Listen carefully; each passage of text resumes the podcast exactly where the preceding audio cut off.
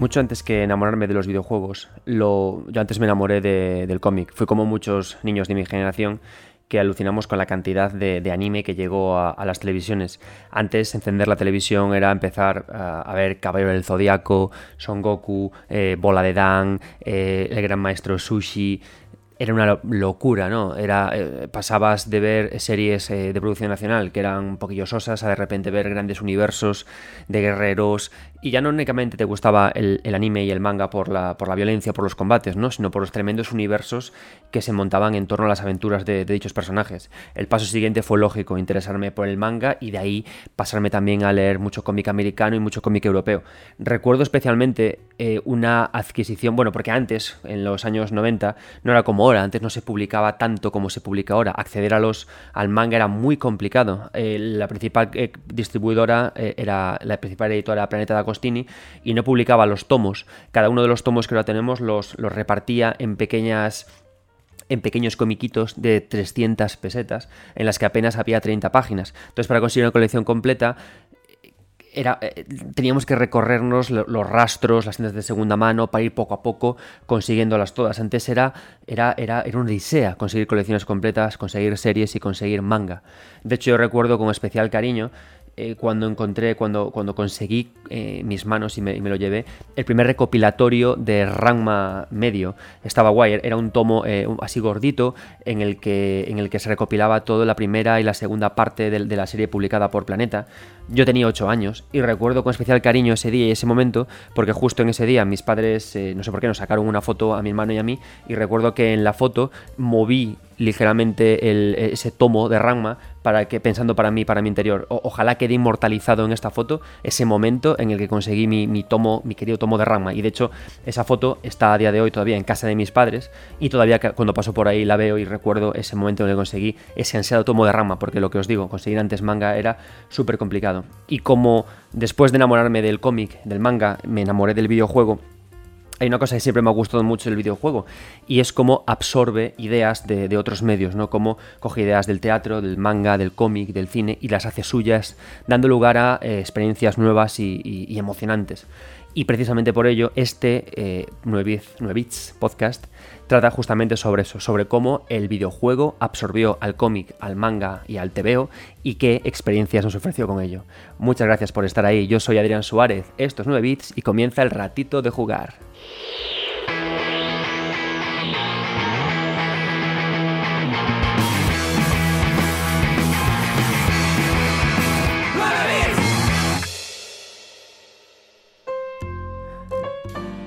Antes de nada, si alguno de vosotros no ha leído nunca cómic o no le ha interesado el cómic o el manga, quiero que también intentéis disfrutar de este programa porque quizás eh, os dé una nueva perspectiva sobre un medio que todavía no disfrutáis ni, ni amáis. Va a haber muchas recomendaciones sobre manga y cómic y también sobre videojuegos que trabajan mucho con el cómic y el manga, así que eh, también creo que será interesante para vosotros. Hoy quiero abrir este, este programa con una cita que me ha compartido eh, un compañero mío de, de 3D Juegos, Chema Mansilla. Chema es un tipo maravilloso, es un apasionado del cómic, es un apasionado de la ciencia ficción. Y nada más pensar en hacer este programa sobre cómic y videojuegos, le dije, Chema, tío, tienes que darme una, una opinión tuya y además, bueno, eh, participar, quiero que participes conmigo, ¿no? Entonces me mandó también un corte de vídeo que, que- que- que pondré ahora, pero también me pasó una estupenda cita de Fellini y que creo que representa perfectamente cuál es la magia del cómic, así que os la leo. Dice Fellini, los cómics producen una fascinación espectral. Sus personajes de papel y sus situaciones congeladas para siempre los convierten en marionetas sin hilos, y esto no es algo que se pueda transferir al cine, donde la seducción viene del movimiento, el ritmo y la dinámica. Es un estilo de expresión completamente distinto, una forma distinta de comunicación, de influir en la forma de ver. El mundo del cómic podrá prestar generosamente al cine sus escenografías, personajes e historias, pero no su atractivo más secreto inefable, que es el de la fijeza, la inmovilidad de las mariposas clavadas en un alfiler. Me parece una frase estupenda, una declaración genial. Muchas veces eh, tendemos a caer en las presunciones de que cuando eh, un medio de expresión eh, añade cosas nuevas o herramientas nuevas, o versatilidades nuevas, tendemos a etiquetarlo como que es mejor que otro medio, ¿no? Eso ha ocurrido mucho cuando decimos que, por ejemplo, la novela es peor que el cómic, que el cómic es peor que el cine o que el cine es peor que el videojuego. ¿Por qué? Porque se añade quizás una nueva capa con la que trabajar. ¿Qué añade el, videojuego con respecto al cine? La parte interactiva. ¿Qué añade el cómic con respecto a la novela? Un mayor trabajo con la, con la viñeta. ¿Qué añade el cine al cómic? el dinamismo. Pero esto no es así esto nunca podemos pensar ni hacer estas presunciones porque son una estupidez. Recientemente, ahora estoy leyendo un libro que se llama Game Writing Narrative Skills for Video Games, que enseña cómo escribir sobre videojuegos, eh, editado por Chris Bateman, un libro muy interesante del que haremos otro día otro podcast, pero eh, en su introducción cae en este error y dice directamente que el videojuego es el medio artístico de expresión más rico, más completo. Eso es una majadería. Y además apunta una cosa que también eh, quiero centrarla aquí, ¿no? Dice en Game Writing que el videojuego es el único medio de expresión interactivo. Y esto es, una, es un error, ¿no? Porque eh, centrar esto, o sea, pensar que la interacción es únicamente pulsar botones es una tontería. El cómic es interactivo. ¿Por qué? Porque en el cómic tienes tú que manipular esta fijeza de la que nos habla Fellini. Eres tú el que tiene que decidir cuándo avanzas o cuándo te quedas parado, si vas hacia atrás o hacia adelante, en qué te fijas en la propia viñeta, cómo la recibes, cómo la manipulas, cómo manipulas el papel del cómic, cómo avanzas, cómo piensas en ello. Todo eso también es interacción. Y entonces, olvidarnos de esto, olvidarnos de cómo es la interacción con cada medio, es un error. Un libro también es interactivo. O sea, me parece ridículo no entender que cuando uno acaba de leer un libro acaba agotado porque ha realizado una interacción profunda con su cerebro, ha pasado las páginas, ha leído, se ha esforzado. Yo creo que es más interesante que analicemos qué interacción nos pide que realicemos cada medio antes de pensar que el único medio interactivo es el videojuego, porque eso es simplificar mucho el mismo concepto del arte o, de cultura. Y el cómic tiene eso, ¿no? Dice Fellini de una forma muy interesante, y es algo que veremos mucho en este podcast. Dice... Em, que influye mucho en la forma de ver el mundo del cómic, el mundo del cómic puede prestar sus escenografías, puede prestar sus personajes, puede prestar sus historias, pero aquí viene lo interesante, ¿no? Cómo va a, cómo puede eh, medios dinámicos eh, robarle o, manipular o usar eso que tiene él, ¿no? La fijeza, lo que hace único al medio del cómic. Y ahora sí, voy a dar paso al, corte de vídeo que me ha hecho Chema Mansilla, en el que reflexiona precisamente sobre esto y será un punto perfecto para poder arrancar en este viaje que vamos a hacer por cómic y videojuegos.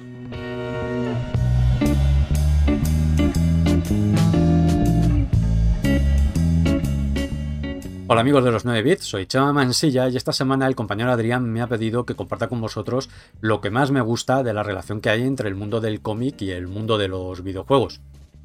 Lo primero que hay que decir es que ambos medios forman parte de esa trifuerza de la comunicación audiovisual que forman el cómic, el cine y los videojuegos, que cada vez tienen una relación más estrecha, cada vez tienen mayor sinergia y que cada vez comparten más herramientas que facilitan llevar la trama o la que quiere, lo que quiere contar cada autor a la audiencia. De lo que se asemejan los videojuegos y el cine, pues ya es un poco tontería hablar porque es evidente y se ha escrito muchísimo, ¿no? Y del mundo del cómic siempre se ha dicho que es como el hermano pequeño, el hermano pobre del mundo del cine. Pero ¿qué relación hay exactamente entre el cómic y el videojuego?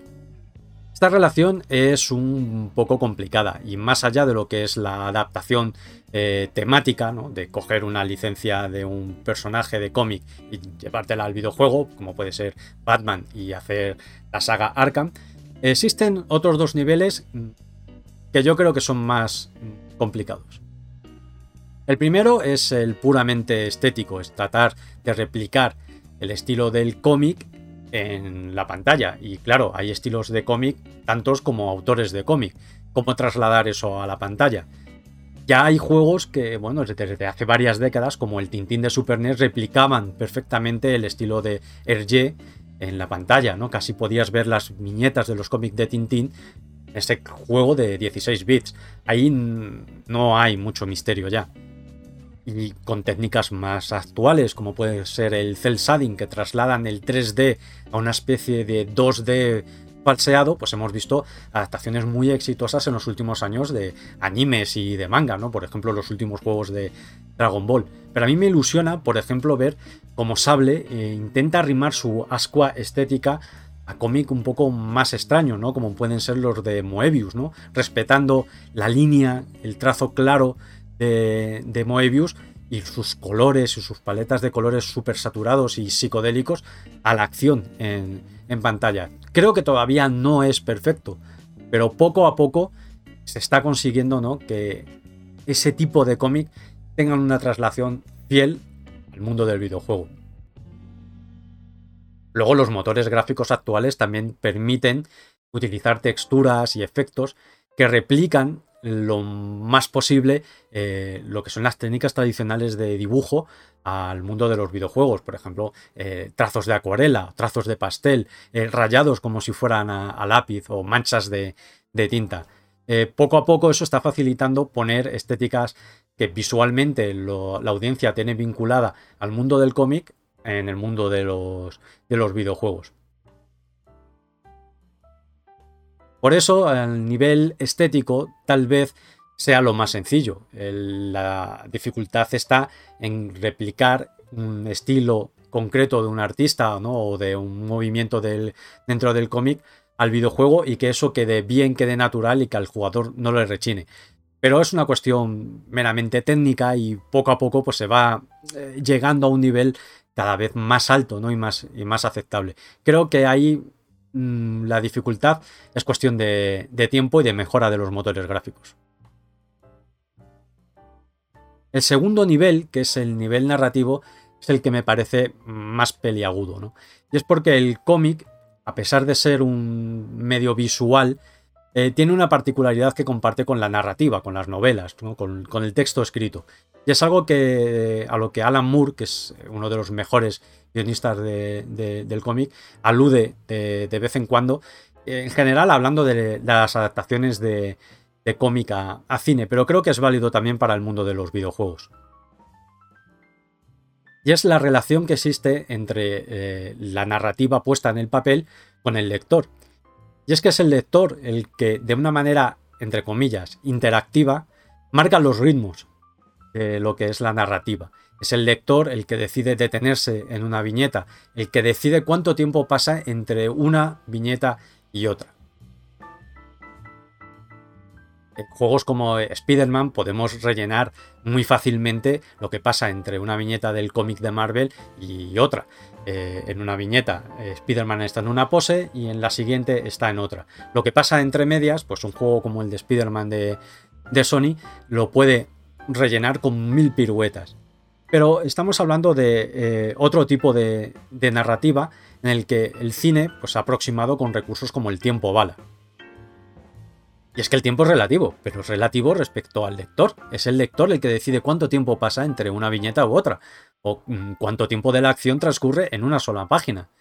El mundo del cine ha intentado acercarse ¿no? a esas variaciones de ritmo del mundo del cómic utilizando cosas pues, como el tiempo bala, ¿no? en el que se ralentiza la acción y permite al espectador en tiempo real moverse dentro de la escena o acelerar mucho, mucho, mucho la acción metiendo más fotogramas en el mismo segundo. Pero el mundo del cine no deja de estar limitado a 24 fotogramas por segundo. Algo parecido le pasa a los videojuegos. ¿Cómo puedes replicar esos cambios de ritmo del mundo del cómic y a la vez seguir siendo interactivo para el jugador? Por lo general, creo que los videojuegos lo que están haciendo es intentar replicar las soluciones que está buscando el cine para solucionar este problema. Y lo que a mí personalmente más me ilusiona es que estamos en un momento en el que hay tantos creativos independientes, tanta gente trabajando en sus propios videojuegos y los motores gráficos permiten hacer tantas cosas que se están empezando a buscar soluciones propias. Y eso a mí es lo que más me gusta, más allá de lo estético, de lo que yo pueda disfrutar de la estética en un cómic y luego verlo eso trasladado a algún tipo de experiencia interactiva, lo que más me gusta es ver cómo se exploran soluciones para adaptar las particularidades de un medio tan interesante como el cómic a los videojuegos. El reto, pues, está en fortalecer el puente entre videojuego y cómic de la misma manera en que se ha fortalecido el que hay entre cine y cómic y el que hay entre cine y videojuegos. Buscar soluciones propias, en definitiva, es algo que enriquece el medio, es algo que va a hacer que cada vez tengamos mejores videojuegos. Que los creadores de videojuegos tengan cada vez más herramientas que les ayuden a llevar lo que quieren contar y como lo quieren contar a los jugadores. Y que los jugadores encuentren en los videojuegos una interacción mayor que simplemente pulsar un botón y que eso se traslade a una acción en la pantalla. Sino que el jugador se sienta determinante en la narrativa. Eso es un reto en el que el mundo de los videojuegos tiene que aprender del mundo del cómic. Y que creo que todavía estamos dando unos primeros pasos para encontrar esas soluciones propias que el cine ya está encontrando para ponerlo en pantalla. Creo que vivimos un momento mágico, muy ilusionante para los que amamos tanto el lenguaje del cómic como la experiencia de los videojuegos.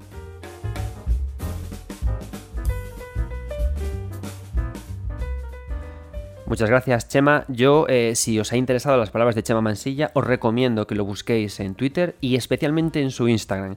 Chema tiende a, publicar eh, a diario eh, viñetas paneles, colecciones de viñetas muy especiales, muy concretas, con mucha potencia, sobre, en, especial, autores americanos, pero también de lo fantástico, ¿no? tanto europeo como, como americano.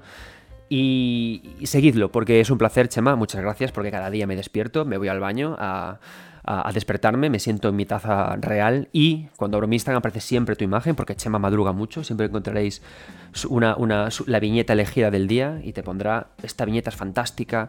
Seguid a Chema porque de cómics sabe mucho y sabe aparte, tiene muy buen ojo para elegir las publicaciones que pone en su Instagram y en su Facebook. Eh, Chema, eh, he, querido hoy empezar con lo, con lo, que Chema nos cuenta porque me parece una introducción fantástica a, a, todo lo que yo estaba pensando estos días. Yo cuando decido qué, qué programa hacer para 9 bits, no os creáis que tengo un gran panel en el que tacho ideas. No, yo me ducho y digo, wow, me molaría hablar de esto, ¿no? Entonces luego lanzo una pregunta por Twitter y le pregunto a la gente, oye, ¿qué, para vosotros qué es importante o qué recordáis, que, qué recordáis que es relevante en la relación entre cómic y videojuego? Me lanzan ideas, yo las escribo, ¿no? Voy pensando la semana en ellas, luego me siento aquí delante del micrófono y, trabajo un poco con lo, con lo que me salga, ¿no? A mí al final este podcast me sirve mucho para, para pensar y para ordenar las ideas, ¿no? Que creo que también es la magia que tiene escribir, que te ayuda mucho a ordenar y pensar tus ideas. Y Chema ha dicho muchas cosas eh, que yo llevaba pensándolas toda la semana, ¿no? Temas muy interesantes, como por ejemplo es eso, ¿no? Eh, ¿Cuál es el principal eh, motivo por el cual el videojuego se ha sentido atraído por el cómic? Pues fundamentalmente por el tema estético, ¿no? Mansilla, Chema ha hablado del cel shading, ha hablado de,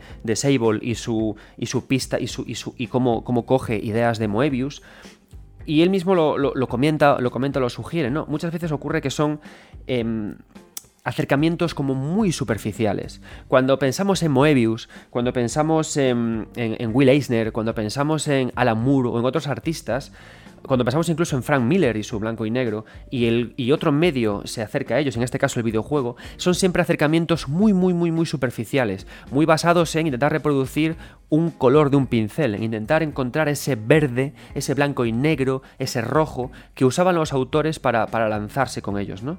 Pero muchas veces, eh, en, mi, opinión, en la mayor parte de las veces, o son casi todas, se pierde mucho otro elemento que, que comenta Chema, que es la parte narrativa, la parte de la fijeza. Magia que tiene el cómic, y es la magia que te atrapa si te gusta el cómic, ya no es la viñeta en sí, sino lo que ocurre entre las viñetas, ese vacío entre la viñeta, ese vacío en el que el cómic te pide que tú rellenes la secuencia, que tú avances, ¿no?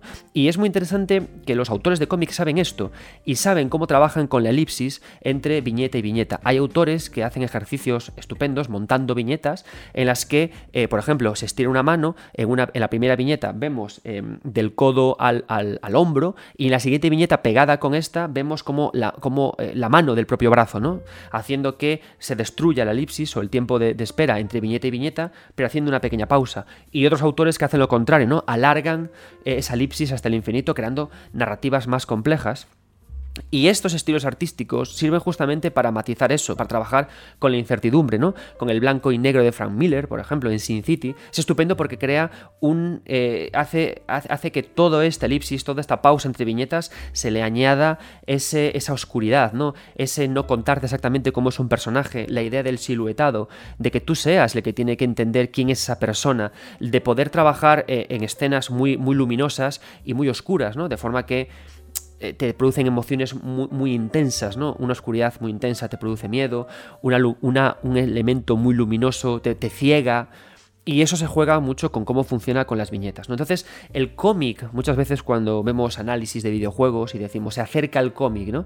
Al final muchas veces nos acabamos centrando en que sí hay un buen cel shading, sí hay un buen acercamiento a Moebius, sí hay un muy buen acercamiento pero, por ejemplo, a mí uno de los, de los mangas americanos, eh, bueno, perdón, de los mangas americanos, vamos a dejarlo, uno de los cómics que más me han gustado, de, uno de mis cómics favoritos de siempre, de, los, eh, de hecho es uno de los cómics que a mí me han arrancado del manga, que me han demostrado que, oye, si te gusta el cómic hay maravillas en todas partes. Uno de mis cómics favoritos es uno que de hecho va a tener una adaptación reciente para Netflix, creo que ya yo creo que ya se ha salido y miedo me da, que es Sandman. Sandman Em, tiene algo que a mí me fascina del, del americano, que es que no se respeta el mismo autor gráfico de número a número. Y entonces eso hace que de repente a un número llegue un autor que le da a, todo el montaje de los paneles, a todo el montaje de las viñetas, un aspecto nebuloso, cinético, frenético, ¿no? En el que la viñeta se rompe y cada página en sí parece casi casi como un lienzo en el que tú tienes que eh, aprender a dejarte, a dejar a tu ojo ser guiado por líneas cinéticas, por mantos, por ropas, por brazos, por miradas, ¿no? Y sin embargo luego viene otro, otro autor súper geométrico que usa la viñeta casi casi como un acento a las propias facciones eh, angulosas que tienen los personajes de, la obra. Y me gusta mucho eso, creo que leer Sandman es un estupendo ejercicio para entender cómo la narrativa de un cómic varía en función de los autores, en función del uso de las viñetas, en función de las elipsis y los estilos artísticos. Justamente Sandman es muy bueno para eso, porque te permite entender las diferencias, ¿no? Cuando tú acabas de leer eh, un volumen de Sandman y luego pasas a leerte otro, te das cuenta de que has sentido cosas diferentes y que la elección del autor ha cambiado muchísimo la propia percepción que has tenido del ritmo de esa obra, ¿no? Y eso es lo que hace el cómic, cómo trabaja con la fijeza y cómo rompe la fijeza con ese dinamismo que ofrece tanto el estilo artístico combinado con las viñetas. La pregunta es, ¿cómo llevamos eso al cómic? ¿Hay algún cómic que haga eso? ¿O todavía estamos en un momento muy primitivo, muy todavía... Eh, digamos, embrionario, ¿no? Muy, muy de crear. Vais a ver que la respuesta que os voy a dar es que todavía estamos aprendiendo a hacer estas cosas bien, pero esto no es algo para ponernos tristes, al contrario, no hay nada más emocionante que el momento en el que nos subimos a nuestro barco para ir a por el One Piece. Aunque todos queráis llegar a la isla de Raftel y descubrir por qué eh, el rey de los piratas se rió, no queréis eso, queréis que el viaje continúe para siempre, porque el camino es lo más divertido. Y lo mismo ocurre con el videojuego, estamos en un momento en el que el videojuego todavía no ha aprendido a hacer de forma madura cine, o hacer de forma madura cómic, o hacer de forma madura teatro. Y eso es genial, porque cada nuevo intento, como dice muy bien Chema, nos emociona ¿no? y nos permite imaginarnos qué nuevos puentes se tenderán. Yo que coste que tengo igualmente un, problema con esto. Tenemos Sable, ¿no? Este juego que imita esa estética fantástica, vibrante, trepidante de, de Moebius. El problema es que debería tomarse cada uno de los estilos artísticos heredados del cómic, por ejemplo, el blanco y negro de Frank Miller, el, estilo de Moebius, lo que sea, debería, debería, tomarse como un estilo artístico tan importante como el propio pixel art. ¿Por qué? Porque es imposible clavar narrativamente eh, este estilo artístico en un solo videojuego. Hay que iterar, hay que hacer Sable 2, Sable 3, Sable 4, otro estudio tiene que recoger esta idea y avanzar, porque si no es imposible. Cada vez que cambiamos de, estilo artístico, cambia la narrativa, del mismo, modo que cambia cuando leemos distintos tonos, tomos de Sandman. Tenemos el problema de que eh, asimilamos nuestra cabeza estilo narrativo igual a simplemente, perdón, estilo artístico igual a bonito o feo, pero no es eso. No importa que sea bonito o feo. Lo que importa en un videojuego, lo que importa en un manga, en un cómic es cómo ese estilo artístico colabora en la propia narración del videojuego. ¿Es el cómic mouse un cómic feo? No lo es, aunque tenga un trazo grueso, un trazo firme, un trazo duro, un trazo feo, un trazo poco trabajado, le da al cómic una vibra súper tétrica, una vibra temblorosa, una vibra que hace que sea un cómic imprescindible, un, un cómic de premio Eisner. Y así ocurre con todo, ¿no? Entonces, esto es de lo que vamos a hablar hoy, de cómo se tienden puentes entre cómic y videojuego, qué ejemplos tenemos, cómo podemos mejorar y a disfrutar, porque una cosa sí, pero cómic y videojuego son de las cosas más disfrutonas que tenemos en este mundo.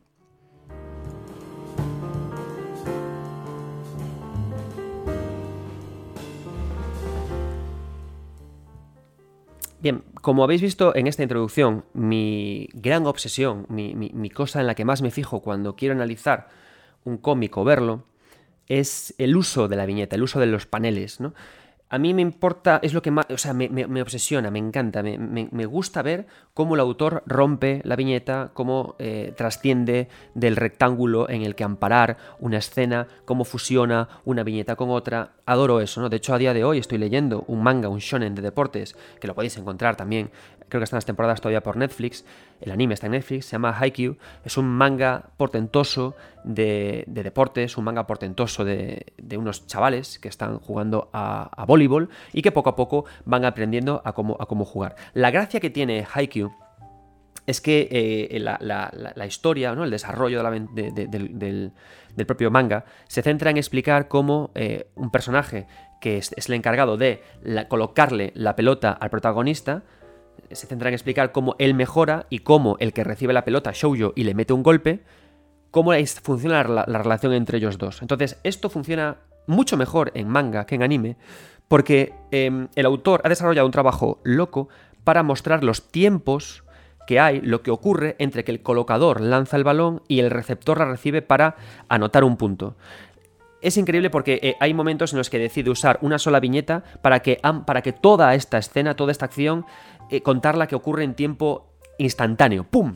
En otro momento rompe la viñeta en varias para explicar que ha pasado mucho tiempo entre ellas. Hay otro momento, y me parece también eh, que entender el, tiempo en viñetas, otro tema del que nos habló Mansilla, eh, para entender cómo controlar, cómo conectar el tiempo que ocurre entre viñetas, me parece también súper interesante poder leer Haikyuu para entender esto. Del mismo modo que Sandman nos puede enseñar cómo estilos artísticos cambian el ritmo, el ritmo de la obra. ¿Por qué cuento esto? Porque, y ahora nos vamos ya a nuestro amado videojuego, porque una de las primeras ideas que ha recogido el videojuego es cómo poder, eh, cómo traer esas viñetas al, videojuego, ¿no? Cómo poner viñetas, cómo hacer que una, una, viñeta pase a la otra, que dentro de la viñeta haya movimiento, que luego dentro de la otra, ¿no? ¿Y qué ocurre? Que eh, de primeras esto nos puede parecer súper eh, interesante y atractivo. Y aquí voy a hacer una pausa, ¿no? Em, ah, yo de pequeño me encantaba, yo leía mucho, me gustaba la novela, pero en los 80 de repente aparecieron los fantásticos libros de lucha ficción. Eh, los libros en los que elegías tu propia aventura, muy basados en, en Duños and Dragons, ¿no?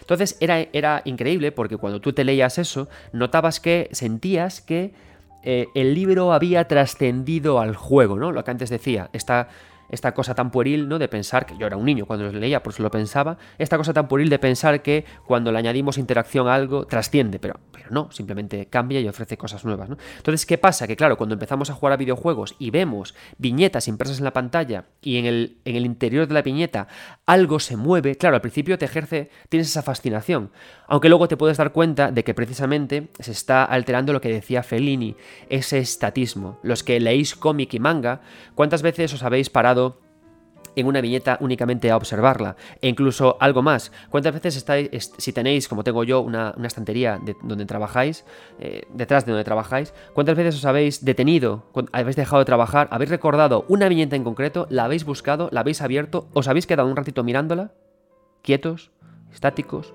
recordando el primer momento en el que la leísteis, recordando cómo la historia llegó hasta allí y avanza, y luego la devolvisteis. Es un estatismo poderoso, es un estatismo mágico que el videojuego ha intentado llevar muchísimas veces a, la pantalla con mejor o peor fortuna. Creo que eh, uno de los experimentos más interesantes que se han hecho en, cómic llevado a videojuegos es el que ocurre con Comic Zone. Sí, por supuesto, si se habla de cómic y videojuegos, hay que hablar de Comic Zone. Comic Zone es uno de estos videojuegos de, de Mega Drive que, en mi opinión, le ocurren como a Eternal Champions. En fin, es duro de jugar, ¿vale? Tienen grandes problemas, tanto Eternal Champions como Comic Zone, pero son preciosos. Tú te ves Eternal Champions o Comic Zone en pantalla y alucinas. Y además tiene unas propuestas muy interesantes los dos. Centrándonos en Comic Zone, es un juego súper chulo porque no se limita únicamente a mostrarnos viñetas en las que en su interior ocurren cosas que están fuera de nuestro control, sino que llevan justamente la, la interacción al interior de cada viñeta y hacen algo también que es súper chulo y súper interesante. Cuando tú estás leyendo un cómic y estás leyendo una viñeta, tu ojo sin querer, el rabillo del ojo, está analizando lo que ocurre después, ¿no? De hecho, con esto juegan los autores, ¿no? Con ver cómo eh, el ojo humano fusiona viñetas en, secuencias, en sucesiones de, eventos, ¿no? O cómo cuando quiero pararlos.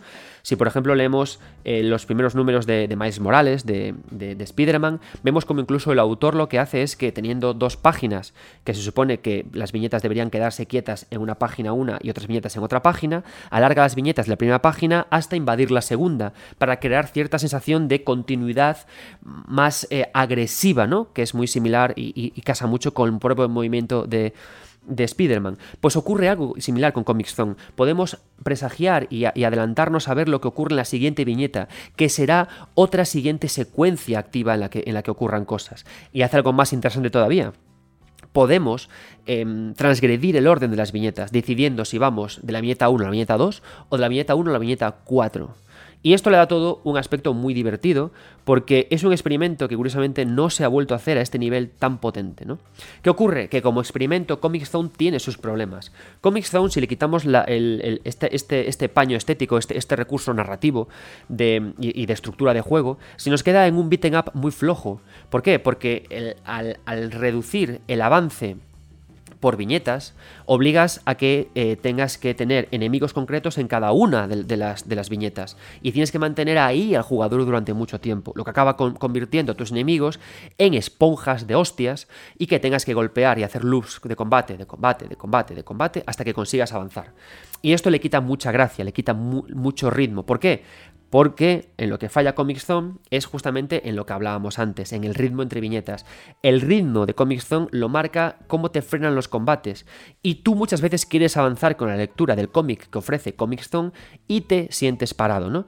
Podemos incluso, y yéndonos más allá, entender que Comic Zone funciona casi casi como un Metroidvania, entre muchísimas comillas, pues cada viñeta es como una sala en la cual tenemos luego que elegir por dónde avanzamos, si hacia arriba o hacia abajo. Por supuesto, no hay backtracking, pero sí que hay salas interconectadas. Si tú a día de hoy abres Hollow Knight, si tú a día de hoy abres el mapa de, cualquier juego que sea Metroidvania, te darás cuenta de que las propias estancias, las propias salas en las que están, son viñetas controladas por el ritmo que en este caso no es de lectura, sino que es de juego. ¿no? La idea de habitaciones como viñetas estaba ya en Comic Zone de una forma muy interesante, pero que conste que a día de hoy, y siempre en mi opinión, por supuesto, yo no soy más listo ni más tonto que nadie, simplemente vengo aquí a hablar de, vuestra, de mis opiniones y entreteneros con ellas, es que Comic es un juego eh, fallido como experimento que fue. Pero claro, por aquel entonces, ese espíritu de experimento era justamente el que nos gustaba a los que poseíamos una, una Mega Drive.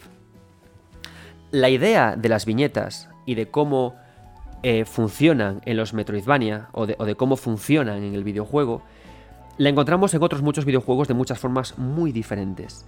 Lo que quiero traeros hoy es eh, la, opinión, la valoración, el comentario, el vídeo de, un tipo estupendo, Germán Valle, que tiene un, canal de vídeo en el que él habla de arquitectura y de, y de videojuegos. Se va a presentar el mismo ahora a continuación y os va a hablar de Framed, un videojuego muy chulo que usa estas viñetas a modo de puzzle. Adelante, Germán.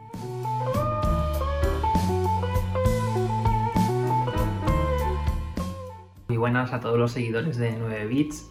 Y a ti, Adrián, gracias por invitarme a este episodio sobre videojuegos y viñetas. Y nada, eh, me presento, soy Germán Valle, tengo mi canal de arquitectura de videojuegos que se llama Arquipartidas, me podéis encontrar en YouTube. Y quería hablaros sobre el videojuego Framed. Eh, yo lo jugué hace mucho tiempo en el móvil y creo que hay una segunda parte de 2018 o por ahí y creo que incluso ya está en Steam.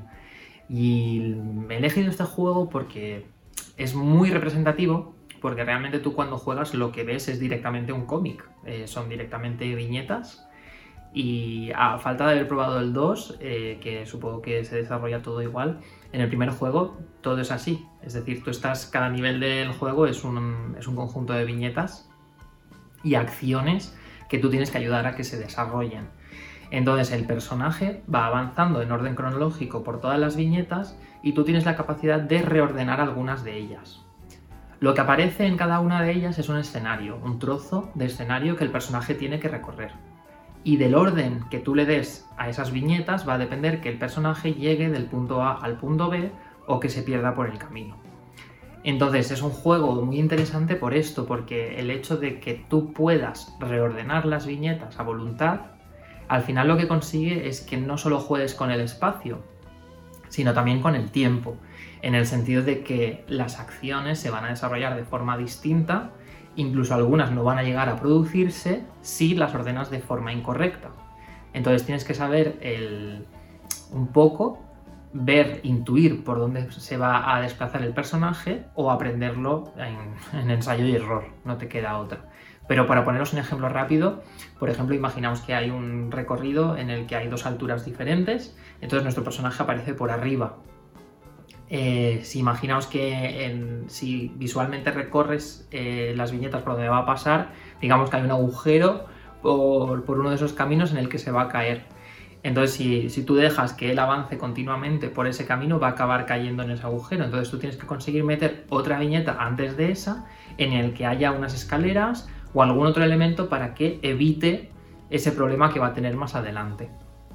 Entonces, si, jugáis continuamente con todo este espacio que está a vuestra disposición, al final vais a acabar encontrando las rutas necesarias para que el, eh, para que el protagonista llegue a su destino sano y salvo.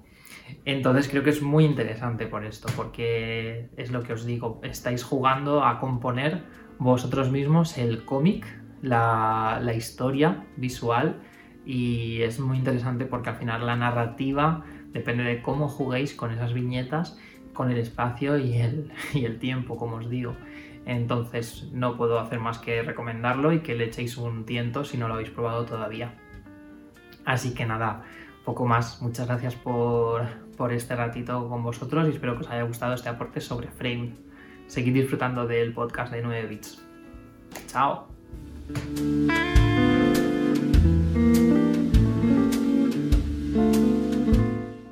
Muchas gracias Germán y por favor no dejéis de visitar su canal. El canal de Germán es uno de estos canales em, sobre temáticas de videojuegos muy concretas, hablando, que, está comentada por un especialista, él es, arquitecto, son estos canales que queremos que abunden más en YouTube, ¿no? Así que si algún día habéis dicho en alto, jova, ojalá eh, hubiera más de estos canales y hubiera menos canales de salseo, de tonterías, de reacciones. Si vuestra eh, opinión es esa, algún día lo habéis pensado, dejad de pensarlo y apoyad, compartid a los canales que verdaderamente os gustan, porque Internet funciona de esta forma. Lo que se comparte y de lo que se habla es lo que triunfa. Así que dejad de hablar de canales malos y hablad y compartid y seguid el canal de Germán. Dicho esto, estamos viendo una gran riqueza a la hora de usar las viñetas, ¿no? Eh, Germán nos habló de cómo usar las viñetas a modo de puzzle y que en sí es un uso muy interesante dentro del, videojuego, porque el, videojuego tiene, o sea, viene de muchos lados, ¿no? El videojuego tiene una gran base en el teatro, una gran base en los juegos de mesa y por lo tanto también una gran base en los puzzles, ¿no? En la colocación de los elementos, ¿no? Por supuesto, siempre lo ocurre como con el cómic y con el videojuego, siempre hay problemas. ¿Qué problema tiene cuando pasamos de, cuando queremos hacer un puzzle en un videojuego? Que perdemos la, parte táctil, ¿no? El, tocar la madera con los dedos, el numerar las fichas, ¿no? Esa parte la perdemos, pero se sustituye igualmente con estilos artísticos, con, con música pero ocurre un poco igual. Framed funciona muy bien porque hace de la narrativa eh, un puzzle usando la viñeta y usando el cómic. Pero a mí hay dos ejemplos que me que en concreto he, querido traeros aquí hoy cuando hablamos de este uso de, las viñetas. Y son dos, de nuevo, Hollow Knight y un título que para mí es un imprescindible y es Machinarium. Mirad, si hay algo que comparten, eh, si hay un género que creo que le va como anillo al dedo al, a la idea del cómic, es la aventura gráfica. La aventura gráfica proviene del PC, proviene de los primeros tiempos del PC, de una época en la que, por supuesto, teníamos grandes carencias tecnológicas.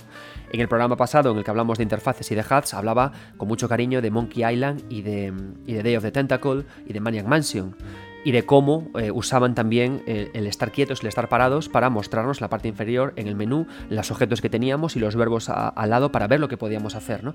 Pero es igual de importante también la propia escena que estamos viendo y es profundamente estática. Las escenas de una aventura gráfica están quietas, son estáticas ¿no? y te permiten estar un gran tiempo mirando la escena. De hecho, por ejemplo, The Secret of Monkey Island y en Mania Mansion también, quizás es algo que se ve más en Maniac Mansion, las propias habitaciones, de nuevo, de la, de la, casa funcionan justamente como estas viñetas, pasamos de una a la otra. Y Maniac Mansion se estructura de una forma muy similar, solo que contando con un mapa en el que nos desplazamos y usando un pueblo en lugar de, de una casa. Pero son momentos, son tiempos en los que nos pasamos mucho tiempo quietos viendo la misma escena. Y eso le da todo un muy interesante estilo de cómic, ¿no? Pero eh, hay una aventura gráfica en concreto, eh, más, más avanzada en el tiempo, Machinarium, que yo adoro. Me encanta el estudio de Amanita Design. Creo que trabajan con unos pinceles muy interesantes, muy únicos, muy propios. Y Machinarium para mí es su obra cumbre. Es una pequeña aventura gráfica de un pequeño robotito que avanza por un mundo de robotitos, todo bastante decadente. Y justamente, bueno, no quiero destriparos la historia porque mucho seguro que no la habéis jugado. A día de hoy vale 2 euros, está hasta en Switch, está en todas partes, jugadla y hace algo que a mí me parece interesantísimo en esta traslación del viñetado al mundo del videojuego. Imaginaos una pantalla absolutamente en negra, negro, una pantalla negra, ¿no? Como una televisión apagada. Entonces el personaje aparece por la parte izquierda. Cuando va caminando por la parte izquierda de esta pantalla oscura, entra en una pequeña habitación. En esa pequeña habitación no ocupa ni una cuarta parte de esa totalidad, de esa, de esa oscuridad, y se ilumina. Cuando avanza por esa pequeña habitación hasta llegar al fondo, ve una ventana, se alza la mira y aparece justo otra habitación pegada a la primera, separadas ambas por una pequeña línea vertical negra. Cuando se cuela por la ventana a la siguiente y mira hacia abajo, por un sumidero, de repente se ilumina toda la parte inferior de la, de la, televisión negra y se ve un gran pasillo. Entonces, Machinarium hace mucho esto. A medida que el propio personaje va descubriendo, va mirando por, por agujeros, se va componiendo toda la escena, toda la complejidad del escenario, siendo el ritmo marcado por el jugador el control del propio personaje y de cómo va mirando, ¿no? Entonces, esto es una idea muy, muy, muy de cómic, de cómo el personaje va componiendo la viñeta del mundo. Y además, lo bueno que tiene el videojuego, o lo que aporta el videojuego, no lo bueno, lo que aporta, es esa pequeña, ese pequeño sonido, cuando vemos algo nuevo ese pequeño barullo, ruido, esa, percepción sonora de lo que ocurre en esa habitación que describí, que, encontramos cuando se ilumina, plum, plum, ¿no?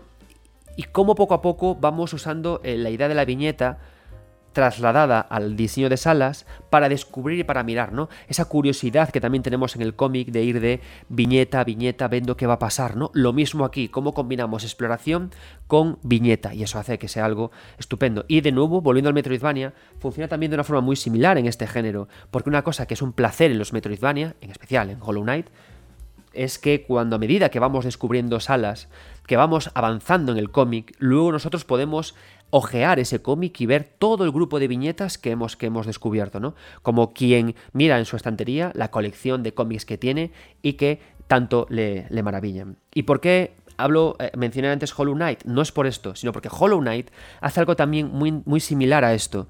En Hollow Knight cuando de repente avanzamos por una zona oscura que parece el fin del mundo, nos Caminamos un poquito más y de repente aparece un nuevo espacio rectangular cuadrado con un secreto que estaba envuelto en las sombras y que de repente aparece. Y esa sensación es muy de mirar una viñeta nueva. ¿no? Entonces, a mí esta idea de usar eh, la idea de viñeta como arte secuencial, como narración secuencial, mezclada con la idea de salas que se descubren, me parece una de las ideas más interesantes a la hora de mezclar cómic y, videojuegos, como también lo es lo que nos comentaba Germán, y la idea de que la viñeta sea un puzzle que puedo manipular. En este sentido, no me parecen recursos para nada eh, cutres, me parecen puentes interesantes de cómo podemos trabajar con lo fijo, ¿no? En Machinarium, cuando vemos una siguiente sala, seguimos presenciando y viendo la original en, el mismo, en la misma zona funcionando la pantalla de la televisión como una gran página, como un gran panel que vamos descubriendo. Y lo mismo ocurre en Hollow Knight, cuando descubrimos esta, sala,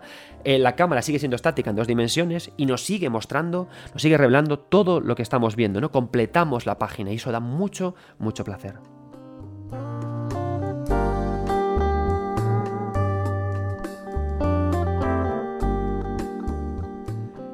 Siguiendo con lo que decía Chema, mi querido Mansilla, el hombre con la barba más atractiva de todo 3D Juegos. Em, y es algo que, que, me parece que cuando lo, escuché me pareció súper cierto.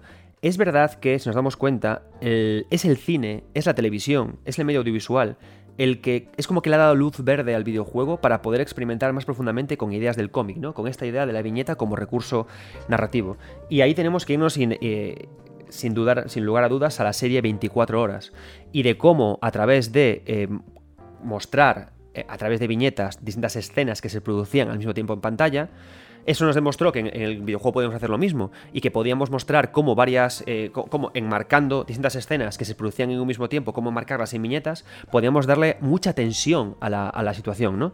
Y eso al final es una idea que proviene del cómic, pero la gracia que tiene es que en este caso el, videojuego o el cine no está fingiendo el estatismo que tiene el, eh, estatismo propio, esa, fijeza propia del cómic, sino que está eh, añadiéndole más dinamismo, como dopándola de dinamismo, ¿no? Es como cuando, como, como si eh, dijera el cine, decir, no podemos plantearnos, no podemos trabajar con el estatismo, es imposible, no podemos, así que vamos a exagerar nuestra debilidad para hacer a nuestra mayor fortaleza, ¿no? Y eso es lo que hizo 24. Y 24 es, un, es una serie de televisión que tuvo un gran impacto en el propio videojuego y que hizo a los desarrolladores fijarse mucho en el cómic, ¿no? Si no, ¿por qué iba nuestro queridísimo amigo David Cage a crear Fahrenheit? Fahrenheit es uno de mis eh, videojuegos favoritos de, David Cage, ¿no? Yo estuviera que decir David Cage... Eh, ¿Qué pasa? Me interesaba mucho más cuando, cuando jugaba con Omicron o cuando jugaba con Fahrenheit. Heavy Rain no me pareció mal, pero de ahí para, para después, en avance, me pareció un tipo poco interesante su trabajo, ¿no? Demasiado centrado no en la narrativa, sino en la historia lacrimógena que venda blockbusters, cuando, que, está demostrado que en Fahrenheit y en Omicron, el tipo sabe hacer jugadas narrativas súper curiosas e incluso también en Heavy Rain. Luego ya dijo, es más, vende más hacer eh, series de Antena 3, así que por ellas. Pero bueno, el tema, que hay gente que gusta David Cage y, a tope, ¿no? Esto al final es lo que os decía, no es más que mi opinión, tan inteligente o idiota como la de cualquier persona. La de cualquier persona. Pero lo cierto es que 24 eh, tuvo un gran acierto, que es demostrar que la viñeta se puede usar también con un, con un dinamismo exagerado. Y ahí está Fahrenheit. Fahrenheit es un videojuego formidable. A mí siempre me ha gustado muchísimo. Es una mezcla entre aventura, eh, aventura gráfica, videojuego conversacional. Pero tiene algo sorprendente y es que, eh, emulando la idea del cómic Estrella de 24, cuando el protagonista de repente se ve en un problema, por ejemplo, imaginaos, tiene que esconder un cadáver, y tiene que hacerlo antes de en un baño y tiene que hacerlo antes de que el policía entre en ese baño, ¿no? Entonces, el tiempo que tienes para poder enterrar o, esconder a ese cadáver es justo el tiempo en el que el policía va a entrar en el baño. Y tú ves al policía caminando desde la barra de bar hasta el baño mientras tú tienes que coger el cuerpo del tipo que está muerto y esconderlo en el baño. Luego te escondes tú, entonces la, la pantalla pasa de dividirse en dos viñetas, la del policía y la tuya, en tres. La policía dónde escondiste el cadáver y dónde te has escondido tú, y poco a poco se va descomponiendo esa viñeta unitaria y única que es la pantalla en varias, cargándolo todo de escenas que se suceden, que se suceden, que se suceden, que se complejizan, y esto le da muchísimo ritmo. Y es una idea que no se ha hecho mucho luego en el futuro, este concepto no se ha trabajado tanto a nivel jugable, a nivel intrínsecamente interactivo y de tiempo activo de juego, pero que en Fahrenheit funciona muy bien y le da un aspecto, un aspecto único. Y es un, un uso muy bueno de la, de la, de la propiedad de la viñeta. Antes decía que la viñeta, entre viñetas, eh, hay una elipsis que se produce, ¿no? Porque las viñetas en teoría están conectadas. La gracia que tiene este, este, este, uso es que en este caso las viñetas no están conectadas. Hay tal abismo entre las viñetas de Fahrenheit, hay tal abismo en estas situaciones que se producen, que lo que quieres como jugador es que nunca conecten una viñeta con la otra. No quieres que el policía te encuentre a ti, no quieres que el policía encuentre al cadáver y no quieres que te relacionen a ti con el cadáver. Entonces es curioso cómo con un mismo recurso narrativo y estético, la viñeta, podemos pretender en el cómic buscar conexión y en el videojuego buscar eh, querer la desconexión. Como en el, como en el, en el propio cómic se busca la fijeza y cómo se trabaja a tope con el dinamismo en, este videojuego, en Fahrenheit, ¿no? A mí me parece algo eh, estupendo cómo, cómo se ha trabajado. Hay muchos videojuegos en los que se ha trabajado también eh, con viñetas, pero de una forma no tan acertada, ¿no? Y hay dos ejemplos que, de hecho, los tenemos en el manga. Voy a mencionar dos eh, que me mencionasteis cuando estaba, cuando estaba en Twitter haciendo estas preguntas de, de qué cómic Qué, videojuego recordáis que toma mucho del, del, manga, y me recordasteis Gravity Rush y Scarlet Nexus. Scarlet Nexus y Gravity Rush son dos títulos que deciden ampararse en sus cinemáticas, se amparan en la idea del cómic. Entonces lo que hacen es que, em, lo que hace Gravity Rush es que te muestra una, una página de cómic y lo que hace es que eh, primero la cámara se enfoca en una viñeta, luego se enfoca en la otra, se enfoca en la siguiente y van apareciendo bocadillos de texto a medida que vas de una, de una a la otra, ¿no? ¿Qué, es, ¿Qué ocurre? Que a mí es un recurso narrativo que nunca me ha gustado, me ha parecido muy desacertado. Lo entiendo perfectamente, lo entiendo, lo entiendo por varios motivos. Uno, le imprimes a toda la producción eh, un estilo de cómic, ¿no? Y además, y a la vez, este, este estilo de viñetas tiene mucho sentido porque eh, si tú usas un cel shading muy particular, si usas un tipo de, historia muy particular, muy de cómic, ¿no? Al meter luego esto es como que todo casa más, ¿no? El tono casa más, ¿no? Las, en las cinemáticas uso cómic, uso cómic en la parte estética, lo entiendo, ¿no? Pero tiene lo peor de los dos mundos cuando haces esto. ¿Por qué? Porque el estatismo que se usa en estas viñetas no es un estatismo rico, no es un estatismo, estatismo agradable. No recuerdo ni una viñeta de Gravity Rush porque es, una idea muy recursiva, es una idea muy de vamos a hacer esto porque no hay pasta para hacer cinemáticas, ¿no? Ya bastante es que nos dejen publicar Gravity Rush 1 y Gravity Rush 2. Entonces no son viñetas atractivas, no son planos agradables, no son, no son escenas chulas.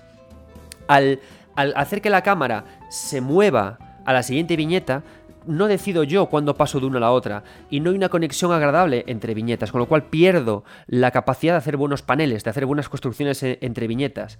Y luego también que los propios bocadillos de texto tampoco son muy acertados, no tienen gracia, no tienen ritmo, están colocados como por colocar, ¿no? Y pierden mucha gracia. Normalmente cuando se hacen este tipo de, este tipo de ideas se hacen de dos maneras, como hace Gravity Rush y te muestran un gran panel, una gran, una gran composición y viñetas y la cámara va moviéndose de una a la otra. O también lo que se hace es lo que hace Scarlet Nexus. Scarlet Nexus tiene un poquito más de gracia. Y sí que tiene un poquito más de como de, intención, ¿no? En Scarlet Nexus, un juegazo de Bandai Namco, un action eh, JRPG, que si no lo habéis jugado y os gusta este podcast, os va a gustar, porque es tan mi mierda que yo... maravilloso, ¿no? O sea, no, no, no podéis vivir si jugar a Scarlet Nexus y a 13 Sentinels Aguirre. Son los dos juegos que en esta casa se bancan, ¿vale? Los dos juegazos estrella de, este programa. Entonces en Scarlet Nexus hace una cosa también muy interesante, ¿no? como es un videojuego con una marcada estética manga, le va muy bien también usar viñetas de manga.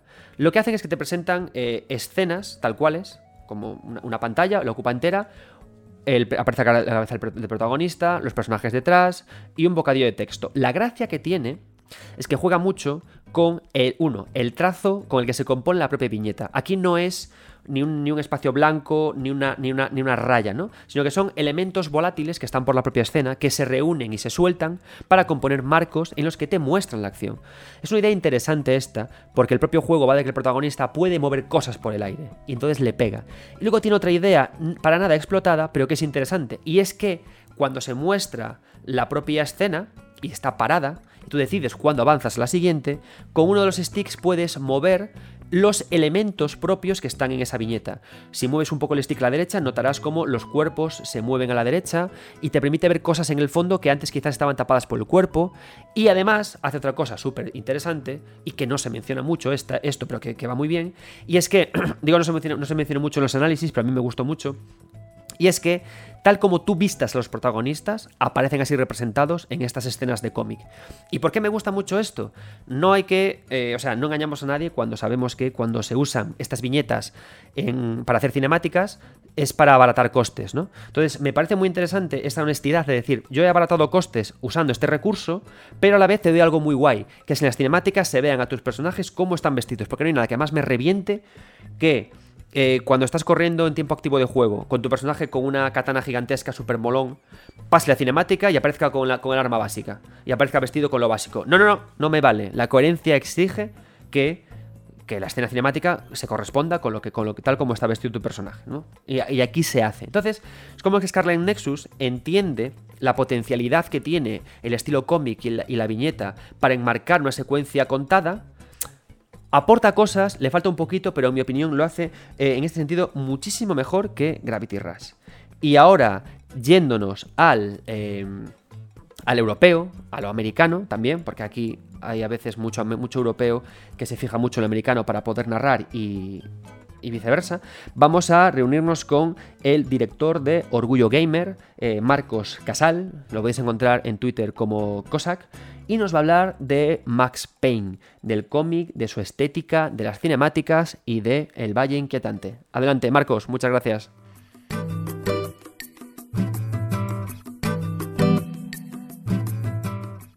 A ver, Max Payne, como sabemos, se lanzó a inicios de los 2000, coincidiendo más o menos con las consolas de PlayStation 2 y Xbox, cuando era la novedad, vaya. Algo que me flipó mucho de su juego, más allá de su famoso tiempo bala, que es lo que le flipó a todo el mundo, fue su estilo visual a la hora de jugar, pues creo que era la primera vez que jugaba un juego donde veía caras tan realistas, y eso que eran más cuadradas que los cubos de Minecraft. A ver, qué decir que aluciné en colores cuando me enteré de que la cara además era la misma del puto Sand Lake. El tío tiene una cara angulosa y unas facciones muy curiosas, lo que, bueno, me hizo aprobarle la decisión de que ponerse a sí mismo como el prota está bastante guay. No en vano, creo que si sigo recordando la cara de Max Payne es gracias a él. Llega a tener la cara de otro Menda y fijo que vamos, no me habría marcado tanto ni de coña. Pero bueno, la aparición de Sand Lake creo que no se quedó solo ahí sino que lo llevó el terreno para dar razón a, esta charlita, vaya. Las escenas con las que más contaba su historia en el videojuego eran de cómic, y no era de cómic porque sí. Lejos de copiar al resto de la época, básicamente lo que querían era hacer algo diferente a no tener que generar todo el rato escenas con el motor del juego o apoyarse en CGI, porque si nos vamos por ejemplo a Final Fantasy X, que es del mismo año, es lo que hace, escenas en tiempo real y escenas CGI. Aquí, bueno, hicieron un poco por libre y apostaron por presentar la historia en un cómic animado, donde cogían fotos de los actores y les aplicaban unos cuantos filtros para darle ese toque noir que tanto nos mola. Pero bueno, aquí faltaba algo más, y es que una foto en sí no es un cómic. Por lo que trabajaron con una serie de, creo yo, de tecnologías muy propias de la época para coger la foto y convertirla en cómic. Así daba ese efecto como digamos, no sé, un Canny que se dice ahora, de las caras estas que te llaman rol por ser muy realistas, pues una sensación parecida me daba a mí cuando miraba esos rostros, esos actores tan realistas sin un dibujo. La verdad es que era algo bastante guapo dentro de cabe y llamaba bastante la atención. Que decir que esta, este tipo de filtros y todo lo demás se conjugaba de una forma muy vasta y me hacía sentir que lo que estaba viendo, vamos, era perfecto. O sea, no necesitaba escenas normales ya viendo esto. Es que, joder, eh, si tengo que recordar, había una escena al principio del juego que me flipaba mucho, la de la misión El sueño americano se llamaba. Era una misión, digamos, de introducción. No es que jugablemente fuera la, la bicoca, pero tenía algo que me hizo que la siga recordando clarísimamente tras casi 20 años y era que, básicamente, eh, ¿cómo decirlo? Veíamos a Max llegar a su casa. Eh, la escena del cómic utilizaba muchísimos colores oscuros. De hecho, creo que se apoyaba mucho en lo que era el color negro en contraposición de los colores rojos. Y veíamos a Max llegar a su casa después de salir del trabajo, fumándose un piti, todo tranquilo. Y nada más llegar a su casa, lo que escuchamos es no escuchar nada el silencio. Porque estas escenas de cómic, algo guay que tenían, eran que nos hacía partícipes, digamos, como se suele decir en cine, extradigéticos, con los sonidos, la música y el doblaje. Entonces, claro, es flipante ver cómo una escena de cómic puede conseguir tanta vida gracias a herramientas como el doblaje castellano, muy bueno, por cierto, del juego, ciertos sonidos que simulan onomatopeyas, en esta escena, curiosamente, la ausencia de sonidos, la ausencia de, ruido, vaya. Es algo muy curioso porque lo que me generó creo que era justo lo que Sanley buscaba en ese momento generarte, que no era ni tensión, ni enfatizarte la curiosidad por descubrir un misterio, sino miedo, sentir terror. El hecho de entrar en, una, en un entorno, en un escenario a oscuras, después de venir de una situación, digamos, idílica, de una situación tradicional como puede ser ser del trabajo, no escuchar nada, solo a Max preguntando si hay alguien en casa y que de repente, como si fuera de un cuchillo, como si un cuchillo se tratase, te cortan la atmósfera con un grito, el grito de su mujer, y sus, digamos, continuos pataleos y pedidas de ayuda. Eso, digamos que transmutado al cómic, es, es difícil de que te haga sentir algo, pero sin embargo, el uso del color, esos filtros, la disposición, las animaciones, cómo se va generando bocadillo a bocadillo, cuadradito a cuadradito, es que me volvió loco, me volvió loco, me generó terror. Creo que era la primera vez en mi vida que un puto cómic me generaba esa sensación. Y es una, vamos, fue una puta locura. La tengo grabada en la mente simplemente por eso. Y por eso creo también que Max Payne al día de hoy sigue siendo de los videojuegos que mejor hacen uso de este estilo cómic. Joder, se debería usar más, la verdad. Y nada, a ver, Max Payne tenemos que entender que es de su época, es de los 2000, es una época donde lo edgy era la moda, era lo que nos definía la mayoría como adolescentes. Y sin embargo, lejos de recordarlo con una lejana vergüenza ajena, como puedo recordar a Kingdom Hearts, lo recuerdo con mucho cariño. Lo recuerdo como, no sé, como ese juego que llegó en el momento perfecto para mí. Un momento donde estaba empezando a descubrir cómics de, de DC, más alejándome de la línea clásica de superhéroe Superman, Batman tal, sino yéndome a su zona más, a su campo más noir, su campo más adulto, como podían ser las líneas de Vértigo, las de Top Cow, y claro, estaba, digamos, en auge con, ese, con esos géneros, estaba empezando a descubrirlos, a fascinarme, a saber qué, es esto que me estaba perdiendo hasta ahora. Y aparece Max Payne un formato de escenas de presentación de su historia que sigue las directrices, que sigue ese formato del cómic de Vértigo y Trocao. Vamos, me hizo la cabeza, ¡puah! Y creo que al día de hoy es una pena que la saga esté muerta. Es una pena que haya pasado a las manos de Rockstar porque podrá ser todo el buen juego que queráis más Paint 3, pero para mí perdió esa esencia, ese toque, ese tono y ya, ya no es lo mismo. A ver, ahora que San que está muy, muy enérgico, nos ha traído de nuevo Alan Wake, otro juego muy característico suyo. Es, creo que es tiempo para tener esperanza, tiempo para creer y que más Pain puede volver.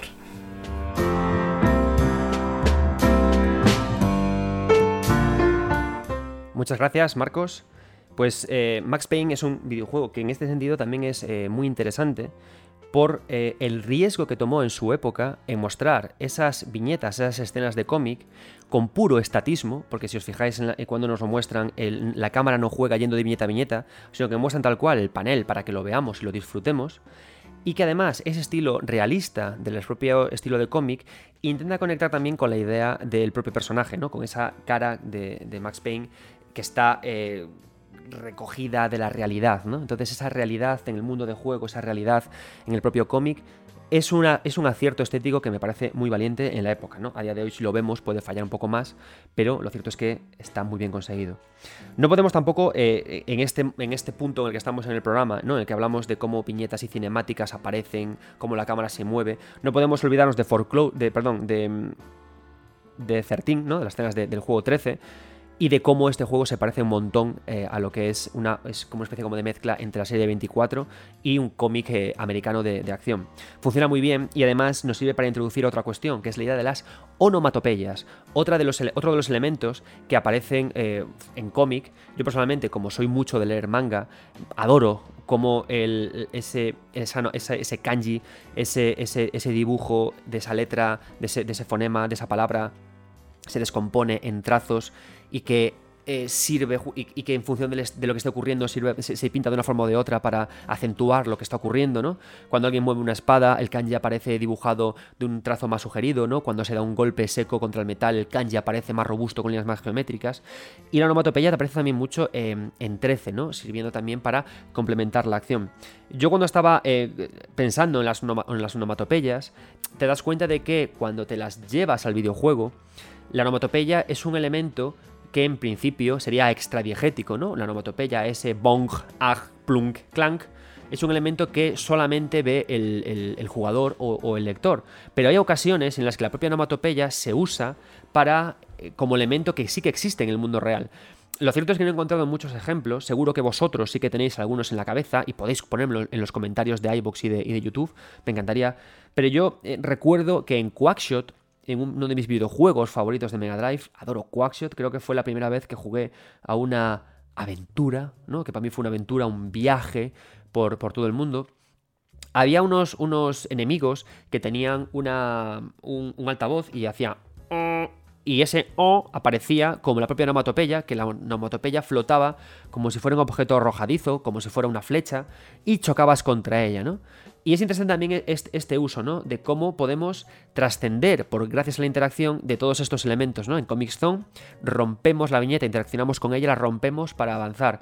En Quackshot usamos la onomatopeya y la transformamos en algo que podemos coger, ¿no? Y aquí también hay muchos puentes entre videojuego y cómic, ¿no? Entre lo fijo, pues la onomatopeya aparece como un elemento fijo en pantalla que tenemos que esquivar, y la viñeta es un elemento fijo que podemos romper en Comic Zone, y el propio dinamismo e interactividad que que puede ofrecer el propio videojuego, ¿no?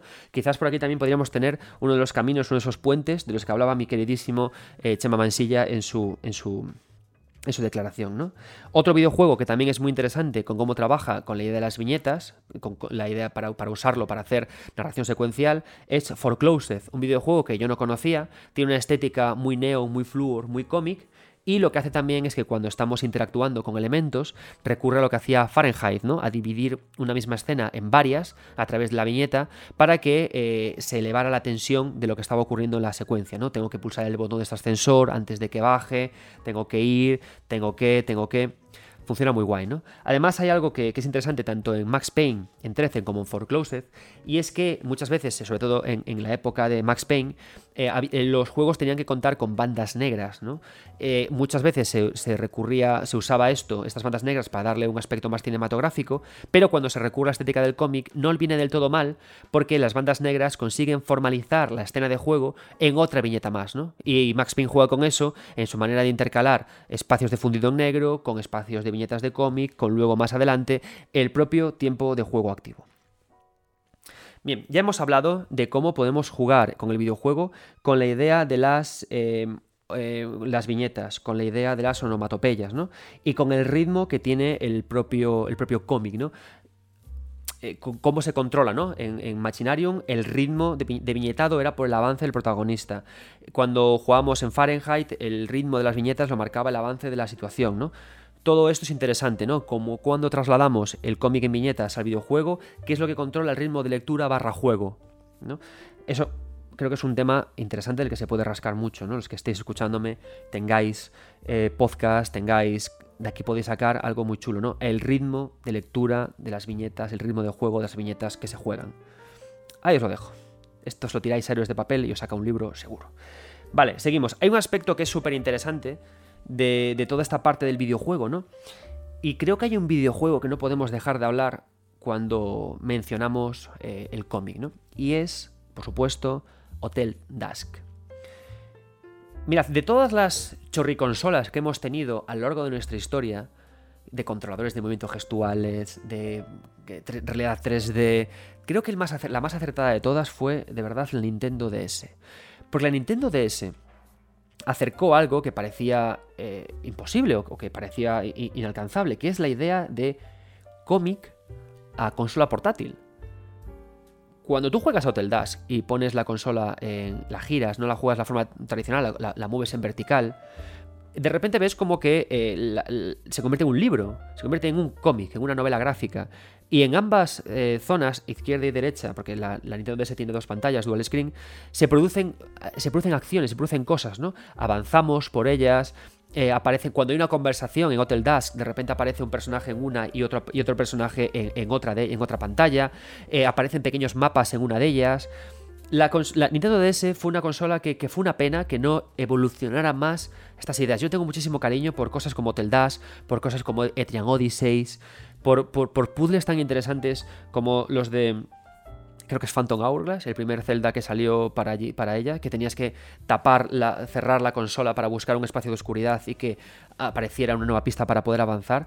Pero la idea de Hotel Dusk es maravillosa porque nos acerca eso tan delicioso del cómic, que es coger el cómic con las manos. Es una de las razones por las cuales me gusta tanto también las consolas portátiles. Por esa idea de coger eso que te, da tanto placer entre las manos. Sí, esto da para muchos chistes de mierda, pero no voy a hacerlos. Y ocurre eso mucho también con la, Nintendo DS y con Hotel Dusk. Además, Hotel, Hotel hace algo que es muy interesante, ¿no? Y es cómo combina la idea de que cuando avanzamos por, por el hotel, cuando avanzamos por él, aparecen eh, unas escenas tridimensionales muy bien recreadas por las que nos movemos. Pero cuando aparecen los personajes con los que hablamos, aparecen como en un trazo tembloroso como irreal, ¿no? Siempre me ha gustado mucho cuando los videojuegos se atreven a hacer estos juegos estéticos, ¿no? Cuando buscan este contraste tan fuerte entre dos elementos, en este caso, la representación de sus personajes con este trazo con los escenarios, ¿no? ¿Por qué? Porque cuando vamos por los escenarios te da la sensación de que navegas por un videojuego, por un escenario normal, pero cuando ellos empiezan a hablar o cuando se muestran, te devuelve de nuevo a la idea de cómic que tanto consigue el coger eh, Hotel Dash entre, tus manos con Nintendo DS. Además, este videojuego nos recuerda también la conexión tan fuerte que hay entre videojuego y manga que dio origen a uno de estos géneros tan denostados o quizás no tan populares, que es la visual novel. Que por cierto, los que os atreváis a jugar a visual novels y os guste leer, os guste el cómic, descubriréis obras maravillosas. Hay visual novels que os pueden tener súper enganchados a la pantalla. Y Hotel Dash, que es una de esas visual novels que que son muy cómodas de leer, muy disfrutonas y que juegan tan, tan, tan, tan bien con esa idea, ¿no? Con la idea de coger algo entre tus manos y mezclar muy bien esa idea de, cómic, ¿no? Y creo que, eh, creo que Hotel Dash es uno de estos videojuegos que trabaja muy bien con la idea del estatismo. Los personajes son estáticos, pero a la vez tienen esa vibración tan de, tan de videojuego, ¿no? Eso que solo puede ofrecer el videojuego, no el cómic, esa vibración. Pero trabajan con el estatismo. Es un videojuego muy de mirar, es un videojuego muy de emociones. Y luego, eso sobre todo, ¿no? Cogerlo con tus manos, leerlo con tus manos, disfrutarlo con tus manos. En Nintendo DS han salido también algún que otro videojuego que intentaba emular la idea de lucha ficción, juegos muy minoritarios, pero que te daban esa sensación de papel, esa sensación de pintar, sensación de escribir, ¿no? Por ejemplo, la saga de Trian Odyssey, uno de mis rolazos favoritos de la historia, aunque no tiene para nada ese rollo de manga que estamos hablando hoy, sí que nos permite pintar en él eh, los mapas por los que vamos avanzando. Por eso es una pena que Nintendo DS no tenga una, otra sucesora, ¿no? que de la 3DS haya muerto y que no, no avance más por ahí, porque esa idea de mezclar cómic con videojuego creo que uno de los puentes más fundamentales que deberíamos tener es la idea del hardware, ¿no? De lo, con lo que cogemos en las manos, de cómo tocamos eso, de cómo funcionamos con, con todo ello. Pero bueno, algún día quizás aparezca otra estupenda dual screen.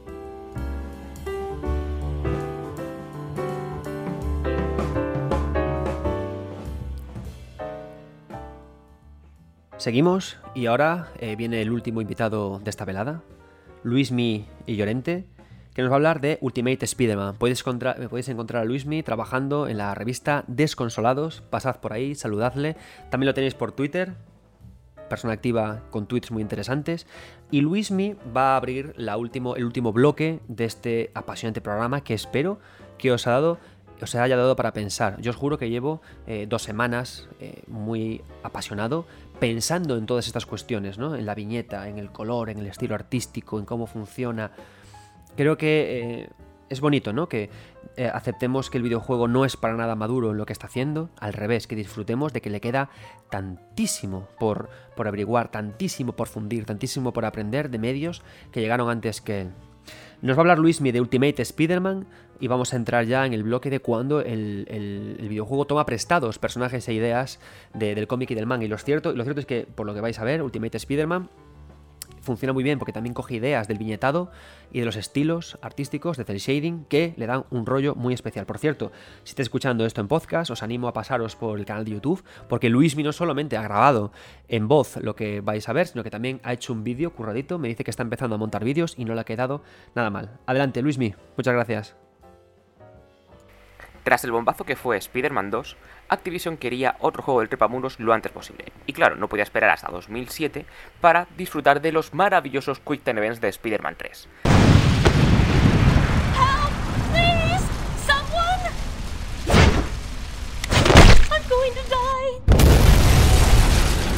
Así que Treyarch lanzó un proyecto entre medias bastante particular en el que su objetivo era muy obvio, trasladarnos al universo de los cómics, de una forma directa, tanto en lo jugable como en lo visual.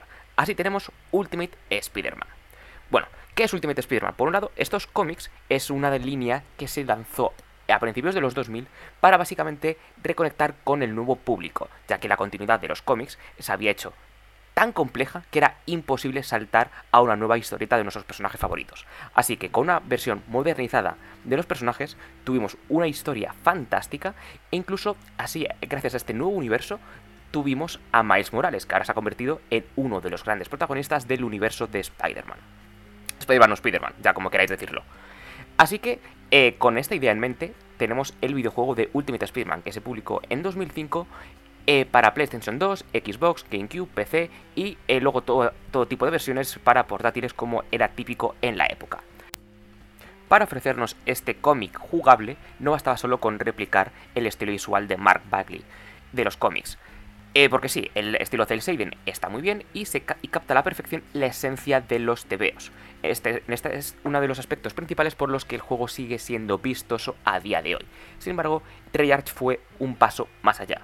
Por un lado, las cinemáticas. Son como ver un cómic en movimiento. Tenemos paneles, tenemos viñetas, la acción pasa de una viñeta a otra, hay cambios de cámara bastante estilosos y unos ángulos que recuerdan muchísimo a los del TVO. En este sentido, todas las escenas de vídeo son una auténtica delicia y las vamos a disfrutar una barbaridad. De nuevo, es el principal aspecto por el que el juego realmente te vende que se basa en uno de estos cómics esta inmersión comiquera va un paso más allá, ya que, por ejemplo, todas las instrucciones que nos van dando aparecen como si fueran los típicos mensajes que aparecen en los cómics puestos por la editorial o como parte de la narración global. Incluso el minimapa parece que forma parte de una viñeta, aparecerán viñetas de, eh, de vez en cuando durante la acción para que tengamos esa sensación de estar ante un cómic en movimiento. Eso, por no mencionar obviamente las típicas onomatopeyas todo está hecho para que Ultimate Spider-Man parezca que sea un cómic que estamos jugando, que cada vez que estamos pulsando un botón hemos pasado de una página a otra del TVO. Para mantener la autenticidad con respecto al cómic, incluso Treyarch fue al por el guionista de los TVOs, Brian Michael Bendis, así que él mismo creó la historia. Así tenemos un argumento que parece formar parte de los cómics, una especie de número eh, perdido o independiente que podemos jugar en nuestra propia casa. Es una pena que el juego no fuera más exitoso a nivel de ventas, eh, ya que eh, se cancelaron así los planes para una secuela en la que el principal villano iba a ser el Duende Verde, permitiéndonos controlarlo a él al igual que controlamos en esta entrega a Venom. Aún así, se trata fácilmente de uno de los juegos del trepamuros más espectaculares y más queridos por los usuarios. En gran parte gracias a este estilo visual tan único que lo acerca tanto al mundo de los cómics como ningún otro juego del trepamuros lo ha conseguido, hasta la fecha.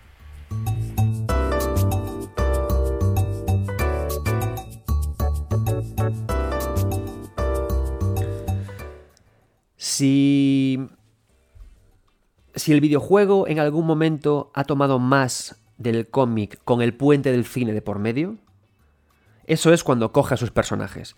Creo que no, me, no, estoy muy, eh, muy alejado o, que me equivoco, no me equivoco demasiado si digo que los mejores eh, videojuegos basados en, cómics, en licencias de cómics, son la serie Batman Arkham y Spider-Man, ¿no? El Spider-Man que salió en Play 4 y que ahora está en PC con ese Miles Morales. Me parecen dos eh, de las mejores adaptaciones que hay, porque son grandiosos videojuegos y grandiosas formas de, tomar la licencia. Si nos vamos a la parte de, manga, creo que los eh, Dragon Ball que había en Game Boy Advance, me parece, y luego también los Naruto, los Shippuden Ultimate Ninja Storm, también son ejemplos sorprendentes, ¿no? Pero creo que no le llegan la suela, no le llegan todavía al nivel de los Batman de Rocksteady y a estos Spider-Man. ¿Qué puede ofrecernos el videojuego cuando tomamos a este personaje? Creo que una de las grandes claves que tiene que tener un videojuego es algo que sí que se ha mencionado mucho en análisis, ¿no? Antes decía que lo de Scarlet Nexus, lo de que las ropas aparecían representadas también en las cinemáticas, no se había mencionado mucho, pero esto sí que se ha mencionado mucho, que es la idea del simulador. Creo que el videojuego funciona bien cuando adapta, cuando toma prestados personajes del manga o de los cómics, lo hace muy bien cuando es capaz de responder a la pregunta de cómo es ser ese personaje.